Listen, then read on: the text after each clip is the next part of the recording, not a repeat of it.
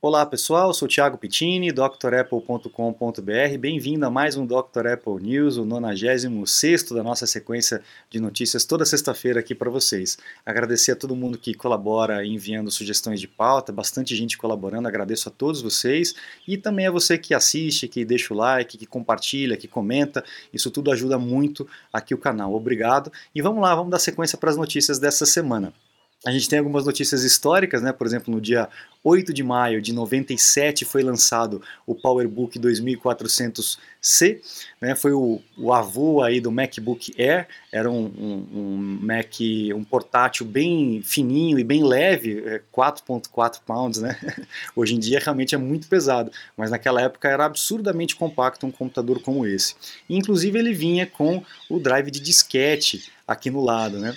Não é CD não, é drive de disquete. Ah, as maritacas até gostaram disso.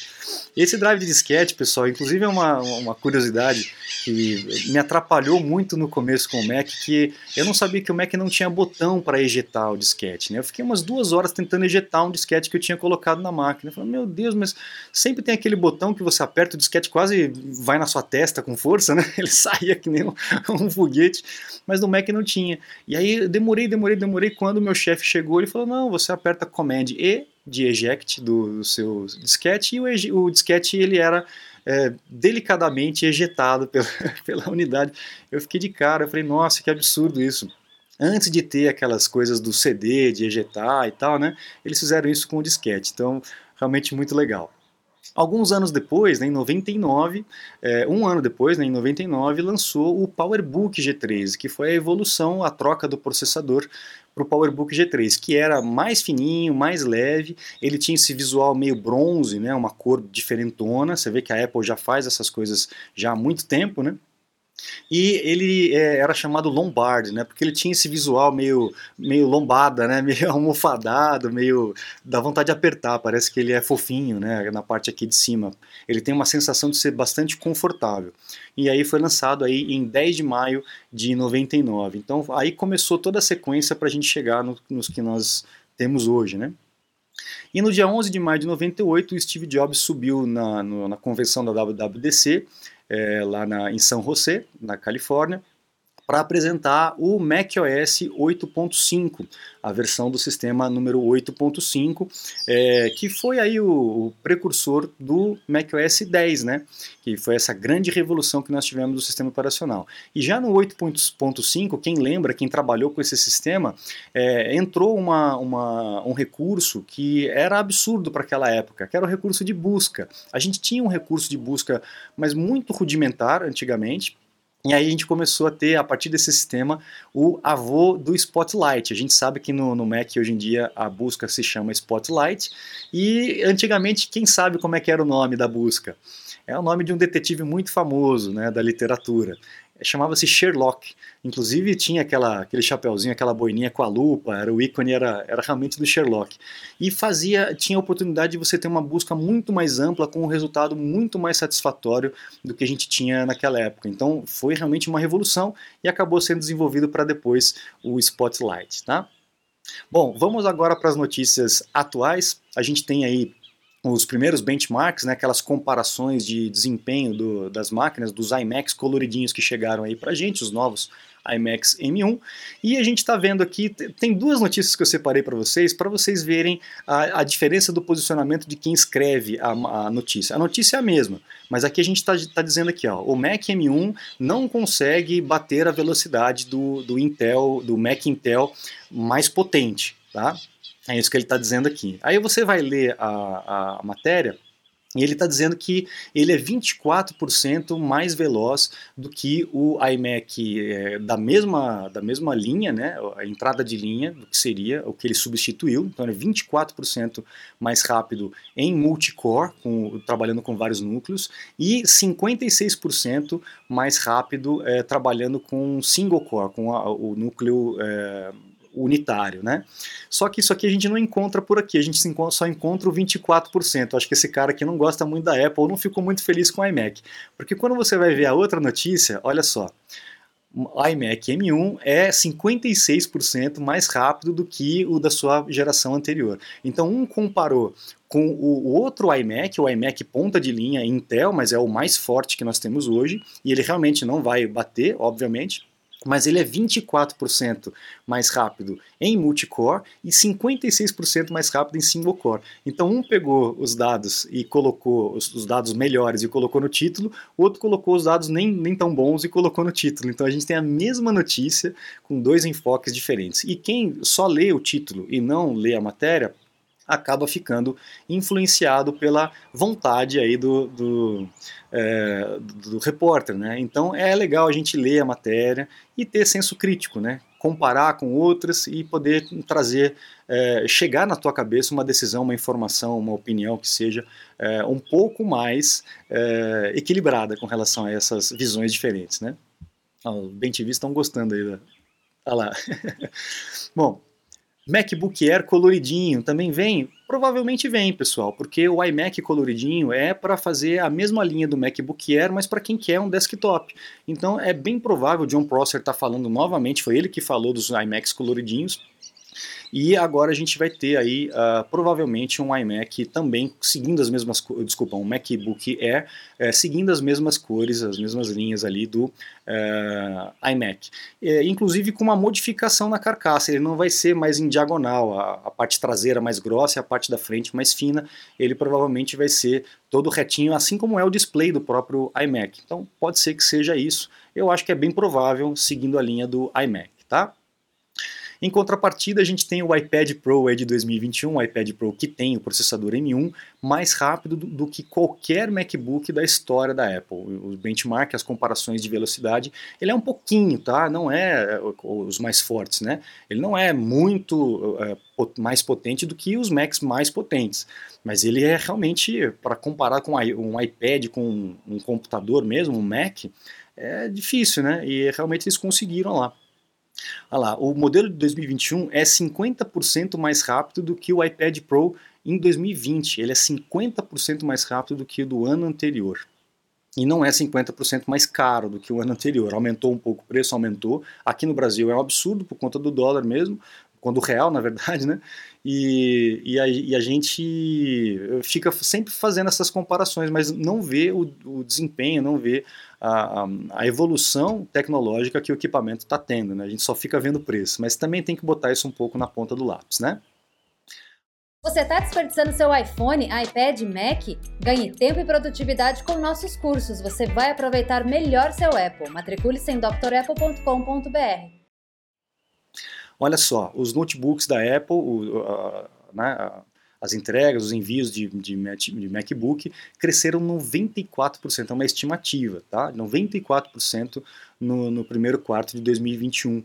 É, reflexo de, de, das pessoas trabalhando em casa, precisando de máquinas novas e potentes para poder fazer reunião e todo o trabalho ser desenvolvido dentro de casa, né? Então, realmente, a gente já vem acompanhando essa, esse crescimento de vendas e é mais um índice para a gente ver. Agora, algumas notícias interessantes e é, preocupantes com relação ao AirTag. Né? A Apple lançou daquele sisteminha de rastreamento mas muita gente já está procurando formas de burlar, procurando formas de hackear, e vai ser sempre assim, né? A informática nasceu para quebrar é, códigos, né? Para quebrar os enigmas, os códigos de informações. Então, é natural que as pessoas, quando lançam um sistema, quando lançam um produto, é natural que as pessoas é, vão tentar desmontar, vão tentar hackear, e estão conseguindo. Isso que é, que é preocupante, que a Apple precisa realmente é, ver essas falhas e corrigi-las o quanto antes. O que, que esse camarada conseguiu fazer lá da Alemanha? É, Stack Smashing é o nome da, da empresa de segurança, de, de é, busca e, de segurança. Né? Ele conseguiu, o, que, o, o AirTag, como é que ele funciona? Quando você chega é, com um, um um iPhone, um outro equipamento próximo do um AirTag, ele envia uma, informação via proximidade, via NFC, né, que é esse sistema de proximidade. E essa informação é, ele pode trocar, o cara, o hacker, ele conseguiu trocar essa informação que é gerada pelo, pelo microcontrolador do AirTag. Então, ao invés do AirTag te direcionar para o site do Find My ou buscar para você fazer a localização, ele pode te direcionar para um outro site, inclusive um site que é, mimica, que, é, que imita né, a, a, o site do, do buscar para coletar a tua informação, teu login senha é o famoso phishing, né? Aquele caso de phishing. Então uh, é, é, óbvio que não é fácil fazer um negócio desse, mas eles estão conseguindo fazer e tem que tomar cuidado. É, tem que existir algum tipo de é, proteção para que as pessoas não consigam alterar as informações que estão sendo trocadas é, entre o, o, o AirTag e os dispositivos. Eles estão conseguindo entrar ali e alterar. Né? Por exemplo, aqui, nessa mesma situação, aquela informação que é gerada, é, que, é, que é repassada, na verdade, né? não, é, ela não é gerada pelo AirTag, mas ela é repassada pelo AirTag, as pessoas estão conseguindo trocar essa informação por mensagens, por exemplo. Né? Assim como dá para você fazer pelo próprio buscar, né? Você pode colocar, se você perdeu o teu é, AirTag, como eu expliquei lá na live, você pode entrar no buscar e colocar o teu nome e teu telefone, ó, se você encontrar esse AirTag, me devolve, me devolva. E as pessoas que chegam com o iPhone perto daquele AirTag que não é deles, essa informação pipoca na, na na, na, tela do iPhone. E uh, os caras começaram, conseguiram trocar essas mensagens, a, a informação de localização, conseguiram trocar por mensagens. Então é, é, ainda existem algumas falhas do próprio sistema, né? E existem também aqueles camaradas que é, utilizam o sistema é, mesmo do jeito que é, sem fazer nenhum tipo de alteração, para o mal, né? Como tudo vai ter na tecnologia, você vai ter gente usando para o bem e gente usando para o mal. O que, que o cara fez aqui? Ele conseguiu rastrear uma pessoa. Ah, mas Thiago, você não falou que se o cara colocar o AirTag e o AirTag ficar longe do iPhone e perto de um outro iPhone que não é o original dele, ele vai começar a apitar, vai começar a mandar as mensagens que a gente está falando aqui? Falei. Só que o que o cara fez? Ele colocou o iPhone junto com o AirTag dentro do carro da pessoa. Botou o iPhone no modo silencioso é, e, e, enfiou ele junto com o AirTag no cantinho da, da, da bolsa, né, da, uma bolsa escondida dentro do carro. E aí, através de um outro aparelho, com o mesmo iCloud, um iCloud é, de terceiro, um iCloud de laranja, né, que ele utilizou, ele conseguiu rastrear a pessoa e conseguiu assassinar e roubar aquela pessoa. Né? É, então é, é, um pouco é, complicado isso, a gente tem que ter um pouco de cuidado com relação a essas coisas, mas é inevitável, né? As pessoas vão usar isso para para muitas coisas, né? então tem que tomar um pouco de cuidado e a Apple tem que se cercar dessas, desses recursos para poder tentar evitar ao máximo disso. Né? Aí galera que sempre reclamou da bateria do iPhone, e com razão, bateria do iPhone é, nunca foi muito boa mesmo, sempre acabava bem mais rápido comparado com a concorrência. Mas foi feito um teste com essa Doxomark, ou Doxomark, não sei como é que fala isso, eles fizeram um teste de durabilidade aí da bateria, né? E o iPhone 12 Pro Max uh, foi a primeira vez que ele ficou no topo da lista, né? Então a Apple realmente está ouvindo aí a, a, o clamor do, do, da população, né? E está fazendo algumas modificações nos equipamentos. É, existe até rumores que o iPhone 13 ou, ou 14 vai ser um pouco mais grosso, talvez por conta de uma bateria maior, né, para durar ainda mais. Já melhorou bastante, pode melhorar ainda mais, mas a gente já está vendo aqui, comparando com é, os uh, telefones da concorrência que são da mesma classe, da mesma linha, né? O S21 ou então esse Oppo Find X3, eu nem, nunca tinha visto esse telefone.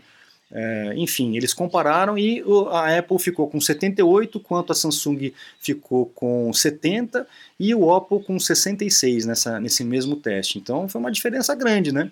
Agora não dá para você comparar o iPhone com aquele Nokia que a gente usava antigamente, né? Que durava um mês a bateria, mas também você só tinha o joguinho da minhoquinha, né? e ficava comendo os, os pontinhos lá, fugindo da, do próprio ralo. Agora, uma informação é, interessante e importante para você que usa o Google Fotos. Muita gente, ah, vou usar o Google Fotos no lugar do iCloud porque ele é gratuito e ele é ilimitado. Realmente, ele ficou acho que cinco anos é, oferecendo de forma gratuita. Mas o que pouca gente sabe, né, e pouca gente prestou atenção na hora de aceitar esse recurso, é que é, nesse modo gratuito, as suas fotos e seus vídeos perdem qualidade. Na hora que você faz o upload lá para o Google, ele diminui a qualidade das suas fotos e diminui a qualidade dos seus vídeos. Óbvio, não, né, ele não vai oferecer um armazenamento é, ilimitado, gratuito para todo mundo. É impossível fazer uma coisa dessa. E agora acabou a mamata. Então eles vão parar de, fazer, de oferecer de forma ilimitada e vão começar a cobrar a partir de 15 GB. A Apple oferece 5 GB, que eu acho muito pouco, ela deveria aumentar e o Google está oferecendo 15 GB. Eu acho que a Apple agora deve aumentar esse valor, esse tamanho aí do gratuito, né? Então o que, que vai acontecer? A partir do dia 1 de junho, é isso? Deixa eu só confirmar se é isso mesmo aqui. É, cadê? É, 1 de junho de 2001, é, acabou o espaço gratuito para todo mundo e vai começar a contar os 15 GB. Então, se você já tem fotos lá, tudo bem, só que a partir do momento que você começar a colocar novas fotos e novos vídeos lá, ele vai começar a contar esse espaço de 15 GB. Ah, 15 GB, né? não, é, não existe gigas, né? 15 GB. E aí, a, a, hora que você atingir esse limite, ele vai oferecer a compra, né? Você vai ter que comprar um espaço, 100, 200, 2 tera, não me lembro quais são os planos que ele oferece. Tá? Então, se você quiser, você vai ter que a, a, comprar mais espaço ou então você vai ter que tirar as fotos de lá. Então aí você tem todo aquele método para poder exportar as fotos do Google e colocar num outro serviço caso você queira. Ok? Fiquem atentos com relação a isso para que você não perca suas fotos, não perca suas memórias é, à toa, tá bom? Ah, o Ben TV gostou também. E é, para seguir essa mesma linha, a Apple está fundindo ali o iCloud Documents and Data com o iCloud Drive. É, antigamente, quem não usava o iCloud Drive, mesmo assim poderia sincronizar os documentos do Pages, Numbers, Keynote, mesmo sem estar habilitado o iCloud Drive. É, o que está acontecendo é que a Apple vai juntar essas duas gavetas que são diferentes, vão juntar essas gavetas numa só. Tá? Então não, não tem muito com o que se preocupar. É, mantenha backup da máquina, porque não é comum, não é para acontecer nenhum problema, mas pode acontecer. Então mantenha backup dos equipamentos e se você não usa o iCloud Drive, você precisa ativar a partir de agora o iCloud Drive. Então, se você tem documentos, óbvio, na nuvem, né? se você não tem, continua a vida do jeito que está. Então entra nas preferências do sistema, iCloud e é, ativa aí o iCloud Drive no seu Mac ou então no iPhone, ajustes, Apple ID, iCloud, iCloud Drive, ok? E para finalizar, que eu estou achando que os passarinhos estão muito muita fome hoje para tomar café, vamos lá, a gente tem uma, um, um, render aí do, do, que seria a imaginação do, como é que é o nome do rapaz? Antônio de Rosa, de Rosa, de Rosa, não sei como é que fala o nome dele aqui, se não me engano é da Itália. Ele colocou o note nessa lombadinha aqui, ó, nesse, é, o entalhe ao invés de ficar para dentro, o entalhe ficou para fora e é, a, direita. O que, vocês acharam desse visual, desse, dessa, esse entalhezinho aqui? Eu sinceramente não gostei, eu achei que ficaria melhor, fica melhor o entalhe. Seria melhor se não tivesse nada, óbvio, mas é, eu acho que essa solução aqui, apesar de do, do, do, do a renderização estar tá bem bonita, eu particularmente não, não achei legal não. Acho que isso aqui pode dar algum tipo de problema. Né? Mas enfim, o que você achou? Deixa seus comentários aqui. A gente encerra o news de hoje. Eu agradeço todo mundo, agradeço a colaboração, a assistência de vocês aqui comigo, a paciência também. E não se esqueça de acessar o site drapple.com.br, conhecer os cursos completos que a gente tem disponível lá e também os meus dados, meus contatos para um acesso remoto, um suporte técnico online remotamente, ok? Eu fico à disposição de vocês. Muito obrigado, um grande abraço e até a próxima. Tchau, tchau.